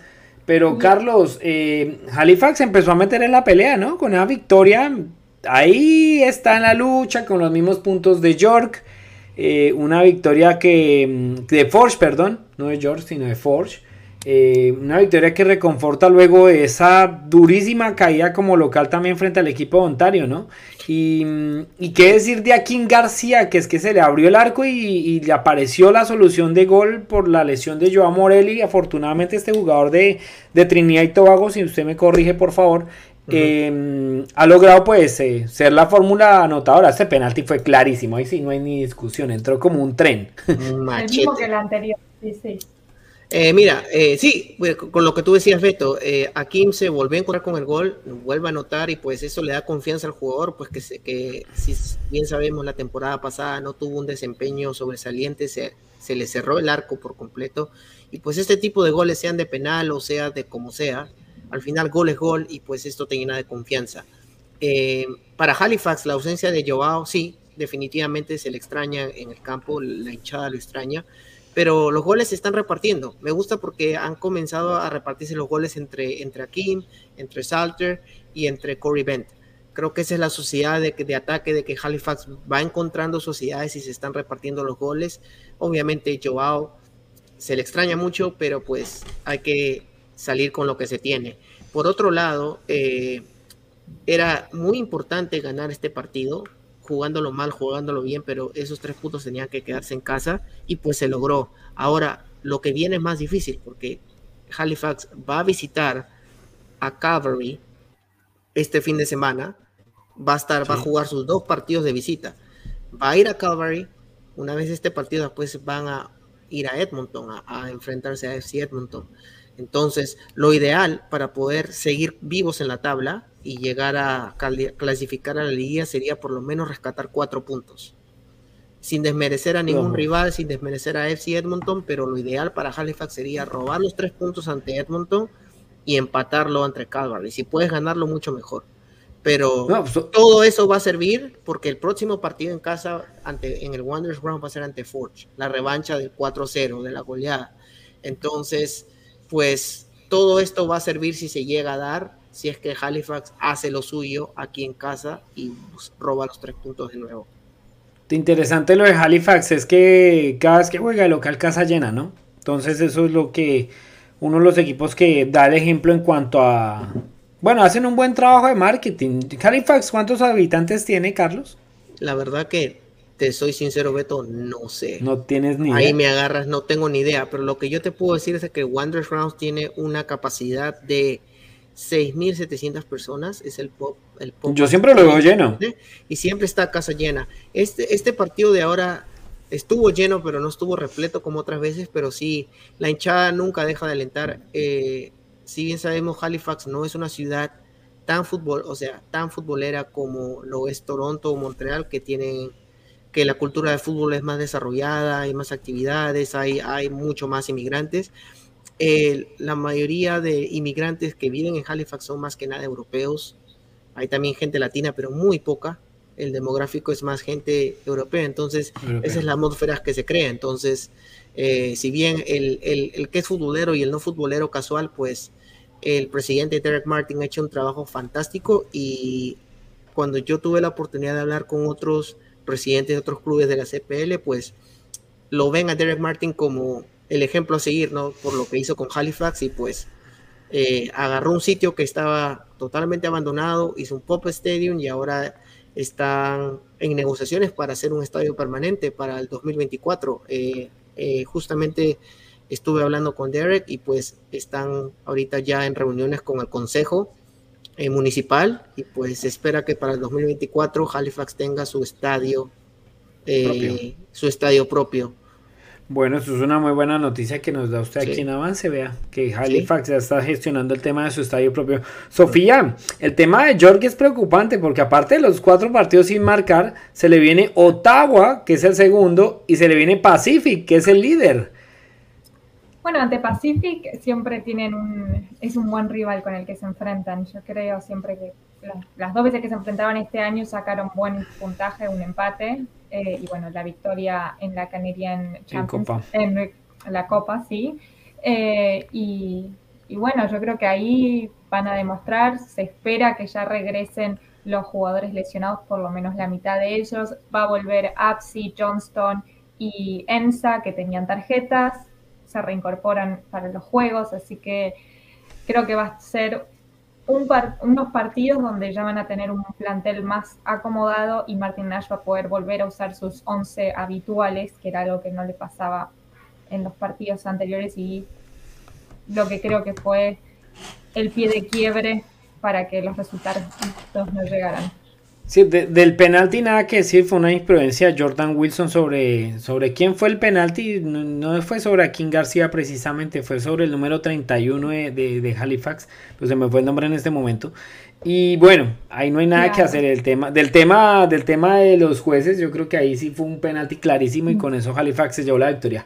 Vamos a hablar de, de Edmonton Valur, porque cerquita, cerquita le faltaron menos de 50 segundos para por fin celebrar la primera victoria de, de Edmonton, Carlos y Sofía. Pero desafortunadamente un equipo que se resguarda tanto tiempo atrás con tanta inexperiencia a veces, pues resulta perdiendo los puntos como los perdió, ¿no? Porque Valur fue una arrolladora, realmente atacó, atacó, atacó, nuevamente el arquero eh, Basilka, creo que es, Baika, Baikla, Andreas Baikla, de, Edmonton volvió a ser la gran figura, atajando, siendo un arquero bastante seguro. Este arquero no va a durar mucho en ese equipo, porque da muy buenas garantías. Y la estrategia de Alan Koch sirvió hasta el minuto 94, que era cerrar el equipo con una línea de cinco defensores y, mejor dicho, a la defensiva. Y se encontró con este gol en un contragolpe, correcto, para el 1 a 0. Y de Mamadí Camara al minuto 32. Y luego, pues defiende el marcador. Y Valor lo atacó por todo lado con Shanri, con Gutiérrez, también con em, William Aquio, que fue el que terminó marcando el gol y terminó rescatando un punto porque todos están buscando no perder con Edmonton porque el oso que pasa, ese es el gol, un contragolpe, una jugada individual, pase, dejaron solo a Camara que definió muy bien 1 a 0 y con eso se da la sorpresa, ¿no? Y duró casi 60 minutos eh, Edmonton Carlos Sofía con el marcador a favor. Bueno, Edmonton, que, eh, Edmonton no, sorry, valor que preocupa porque no está logrando los resultados, se los empatan siempre a los partidos. Bueno, en este caso ellos empatan el partido, pero era un encuentro en el que se consideraba que iban a sacar los tres puntos y hasta el minuto 94 no lograron el empate. Ese, ese Camara jugó para Wanderers la temporada pasada. Mamá y cámara. Mamá y cámara, sí, lo trajeron como refuerzo, pero le fue mal, mal, mal, mal. También tenías al llevado enfrente que venía dulce con el gol, entonces difícil, ¿no? La vara estaba muy alta. Pero este fue un, partido, pues, de esos partidos de que a uno le gusta ver, ¿no? O sea, Edmonton, como tú dices, se cerró atrás y puso su línea de cinco ahí bien paradito, Metió el bus. parqueó el bus, la sufrió como el primer tiempo y dijo, de aquí vamos a ver qué pasa, tiremos el balón largo porque una vamos a tener y esa única que tenemos tenemos que meterla y dicho y hecho. Dicho y hecho y hasta el minuto 94 ese gol de William Acu, producto de una tensión defensiva porque si se dan cuenta en el, compacto es un ataque por izquierda que aprovecha Matthew Catabolo que acaba de entrar en el segundo tiempo. Y ahí ya se empezaba a evidenciar un poco el tema del ataque por la izquierda, esos cambios de frente que desordenaba un poco esa línea de cinco defensores que había establecido Edmonton. Y, bueno, se termina llevando un punto valor que lo deja ahí en la, en la posición, creo que está sexto, ya vamos a mirar la tabla con los mismos puntos de Halifax y Forge. Entonces lo ayuda también la diferencia de gol. En este momento sigue teniendo ese banco de los seis que le marcó a Ottawa como visitante. Pero sigue teniendo mucha ineficacia en el frente de ataque. Porque atacó, atacó hasta donde más no pudo. Pero tiene una incapacidad para anotar impresionante, Carlos. Increíble. No, eh, totalmente de acuerdo contigo. Eh, algo que también me, quiero contar eh, sobre este partido es de que al ver que Edmonton se le había cerrado atrás, ese, ese gol que mete Camara para FC Edmonton contra de Valor, era porque si tú te das cuenta, las líneas de defensa estaban muy, muy arriba, porque sabían que, sabían que Edmonton se había cerrado y pues adelantas tus líneas y comienzas a atacar, atacar, atacar. Y por eso un balón que te llega en contra le pasó factura, porque el arquero de Valor es uno de los mejores arqueros del campeonato. Ahí, ahí vemos el gol. El gol es un producto interesante porque arrancan de atrás, no se, no se afanan en mandar el pelotazo al área de una vez a la desesperada a ver qué encuentran, sino pues empiezan a jugar de atrás, pasen defensa, ahí sí mandan el pelotazo, gana un volante.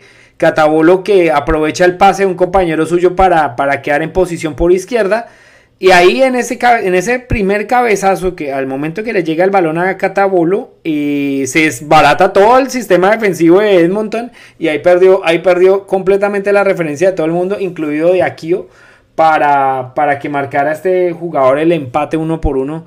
Que lo deja ya a Valur un poco mm, dejando ese, esa vergüenza, ¿no? Porque hubiera sido realmente vergonzoso que para Valur, ¿no? Que hubiese perdido su primer partido frente, pues, eh, frente a Edmonton, ¿no? En la liga.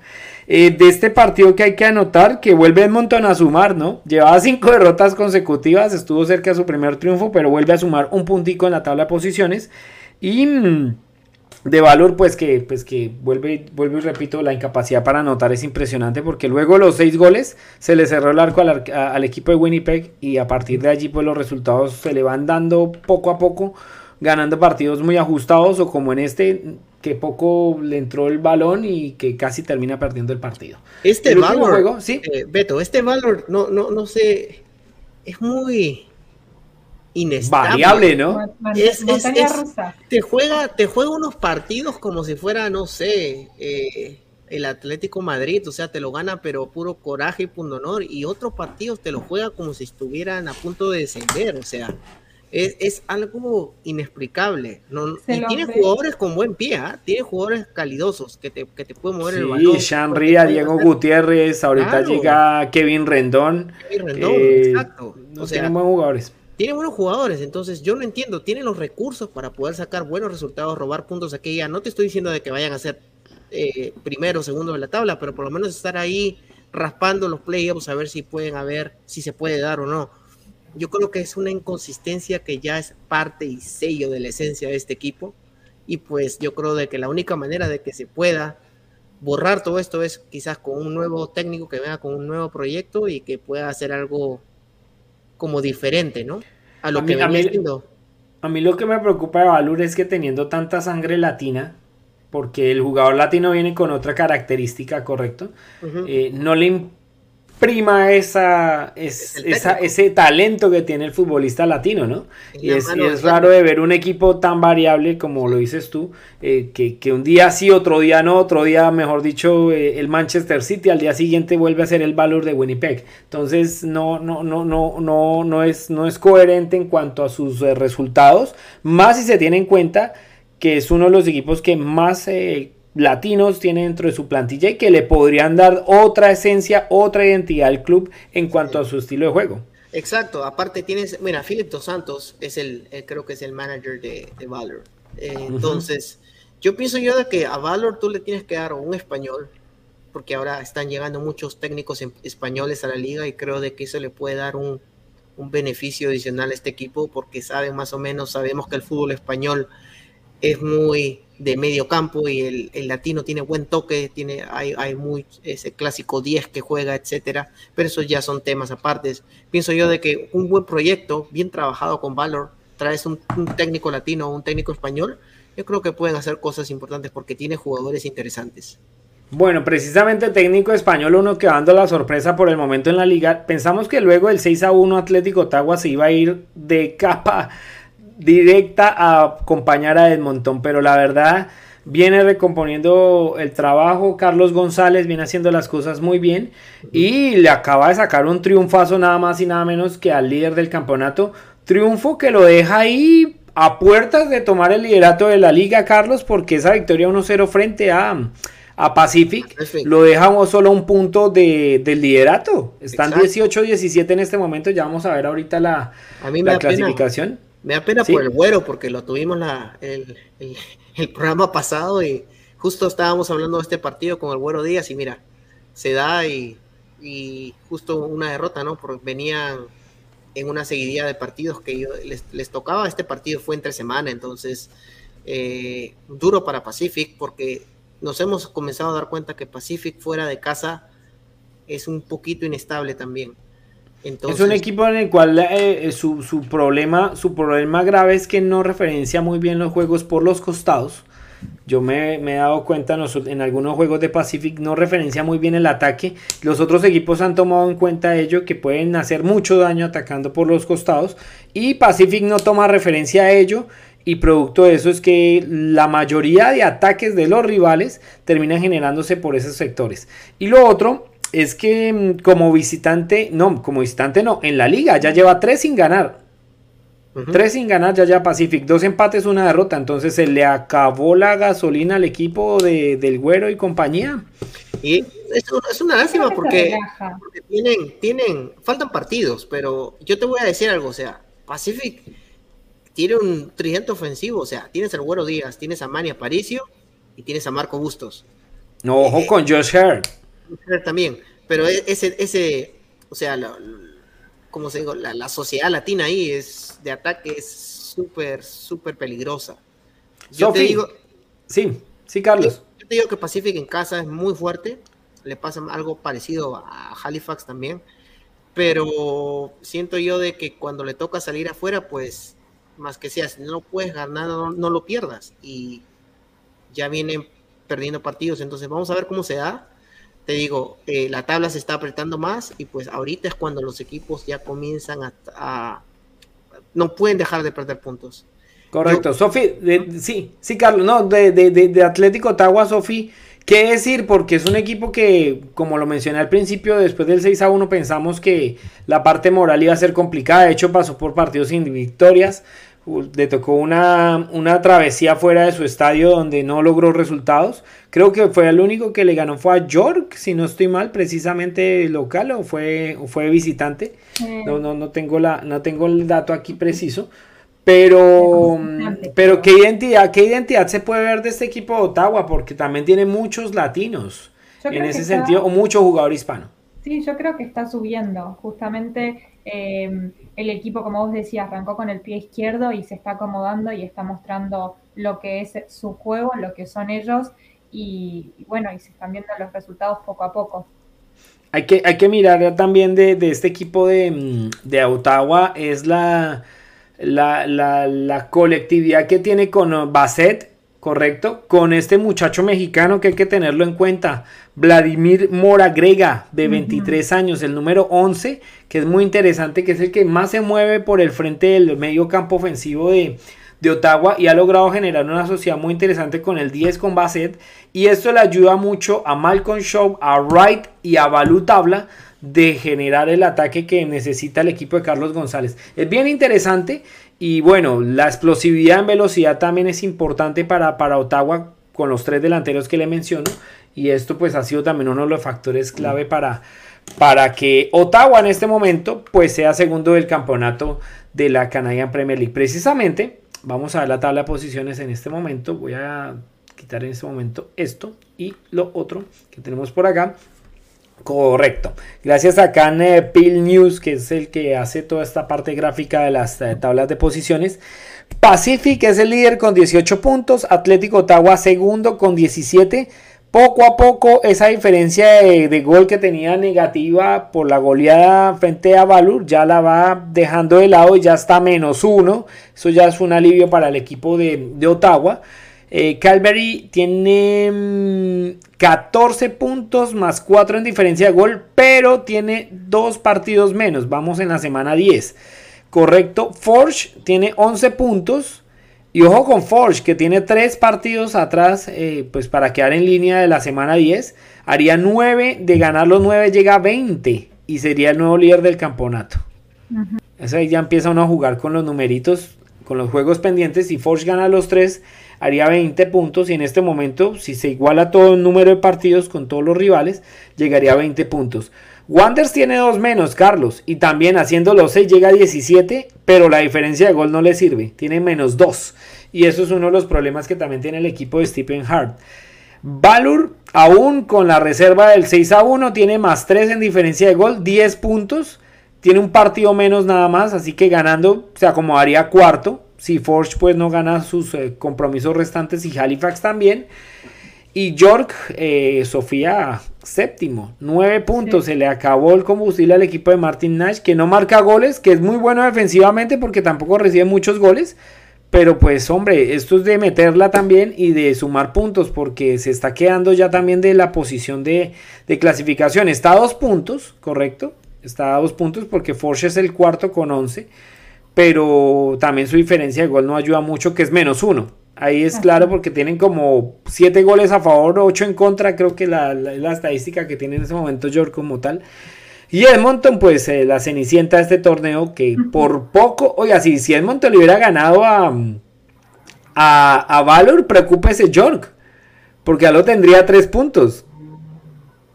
Entonces, habría que ver eso. Esa es la tabla de posiciones. ¿Algo más que anotar de pronto de la tabla, chicos? No, yo creo de que eh, ahorita pues la tabla como la, podemos ver, pues faltan muchos partidos todavía. Eh, pero como habíamos avisado a, comienzo, hace, al comienzo del torneo, ¿no? Nunca hemos muerto a Forge. Miren dónde está Forge ahorita. Ya cuarto, ya entró a la liguilla y ahorita yo creo de que ya comenzó a repuntar. Nunca den por muerto al Forge, nunca eso sí es verdad. Eso sí es verdad, un Carlos por muerto. Sofía, ¿algo que anotar de, esta clasificación? Ya sabemos lo de York, así que... No, yo creo que como, como, dice, como decían ahora ustedes, eh, faltan partidos. Eh, y ahora es la parte en la que uno juega con los números, pero faltan varios partidos, uno puede especular y en una semana todo puede cambiar. Esa es la realidad. Sí, por ejemplo, por ejemplo, Forge cambió el momento de un momento a otro porque estaba séptimo, pasó a ser cuarto en un momento dado, era penúltimo el campeonato. no es el mismo Forge de años anteriores, hay que decirlo. Es un equipo que, por ejemplo, frente a Montreal en la Copa se vio muy, muy superado. Eh, teniendo en cuenta que era el mismo rival con el que se había enfrentado en semifinales de la Copa el año pasado y el partido fue mucho más ajustado en ese sentido. Ahí los equipos más fuertes que yo veo por el momento son Calvary y Pacific, aún con los problemas que tiene Pacific como local, eh, como visitante, perdón. Y pues ahí de los más débiles, aparte de Monton York, que definitivamente a mí el tema de la falta de gol es clave. Y Valur, que lo mencionábamos que por tener la nómina que tienen en el tema de los latinos, realmente es muy mala la posición en la que está, teniendo en cuenta que se podría hacer un mejor trabajo con la calidad de jugadores que tiene, ¿no? Porque no tiene mal equipo, no tiene mal equipo eh, Valur. Y, pues los otros siguen ahí en competencia, ¿no? Son 34 partidos, así que quedan casi 24 de más para poder definir los cuatro que irán a las semifinales de la Canadian Premier League. Esto con respecto a la liga. Señores, nos vamos. Gracias por estar en, sintonía de nuestro programa, un programa completísimo y lleno de muchas eh, cosas. Hoy tendríamos que estar hablando de, del amistoso, pero pues no fue así, hablamos de otros temas más, eh, eh, bueno, no deberíamos hablar. La verdad es que nosotros nos gusta hablar del juego, del deporte, de las anécdotas, de lo que sucede como tal dentro de un campo de fútbol y dentro de los partidos como tal, pero hablar ya del tema económico y de premios y demás, eso, eso la verdad no, no es bueno para nosotros tampoco, pero bueno, así hay que hacerlo y queríamos informar de toda la, coyuntura y todo el, digamos, el análisis en general de lo que está pasando con la, con la selección y por supuesto lo de siempre eh, con respecto a la Canadian Premier League. Carlos, Sofía, muchas gracias. Muchas gracias, Beto. Nos vemos a todos y buen inicio de semana, podría decirlo así. Sí, porque todas las semanas se inician con nuestro podcast semanal. No lo olviden que este podcast lo van a encontrar en Spotify en minutos y también en nuestro sitio web www.radiosportsmtl.com. Ahí ustedes van a poder encontrar toda la información de nuestros colaboradores. Vamos a cambiar unas cositas en cuanto a contenido muy pronto y unas sorpresas para todos ustedes. Y, y bueno, eh, no lo olviden seguirnos también en redes sociales, en Instagram, Facebook, Twitter, YouTube como arroba Radio Sports MTL. Ahí están toda la información y actualización del deporte canadiense en español. Un abrazo a todos y nos hablamos luego la próxima semana en otra emisión más. Chao.